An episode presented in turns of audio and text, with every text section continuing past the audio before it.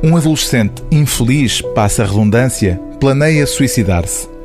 Não concretiza o suicídio, mas provoca um desastre que há de persegui-lo daí em diante pela vida fora. Descobre assim que, para não levantar suspeitas, terá de esconder-se por detrás de uma capa de menino bonzinho, que na verdade não é. Vivo o resto da minha vida rodeado de pessoas normais sem que se apercebam de que eu não sou uma delas. Se dizes a tudo que sim, as pessoas tomam-te por normal. Veste um casaco, está frio. Sim. Da escola, direito para casa. Sim.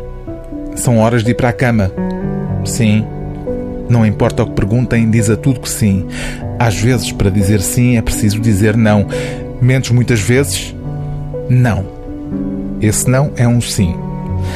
O rapaz sente-se rejeitado pelo pai, um crítico literário que costuma ir à televisão falar de livros e desenvolve a fantasia de ouvir o pai um dia num desses programas a falar de um livro seu, o que explica a primeira frase desta novela com um toque psicanalítico intitulada A Minha Verdadeira História.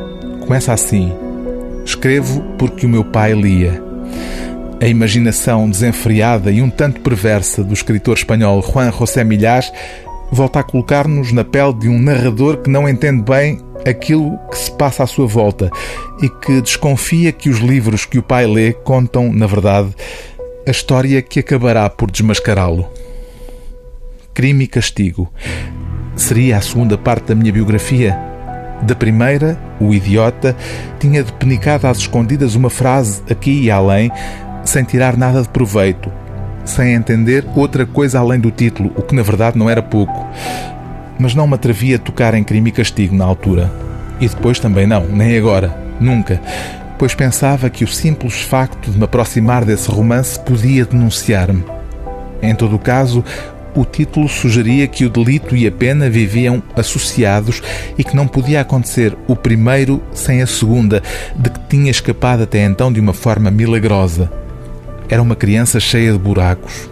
Não os que toda a gente tem aqui e ali no corpo, mas os buracos negros que dizem que há no universo e que devoram tudo o que passa nas proximidades, incluindo a luz. O livro do dia TSF é A Minha Verdadeira História, de Juan José Milhás, tradução de Mário Dias Correia, edição Planeta.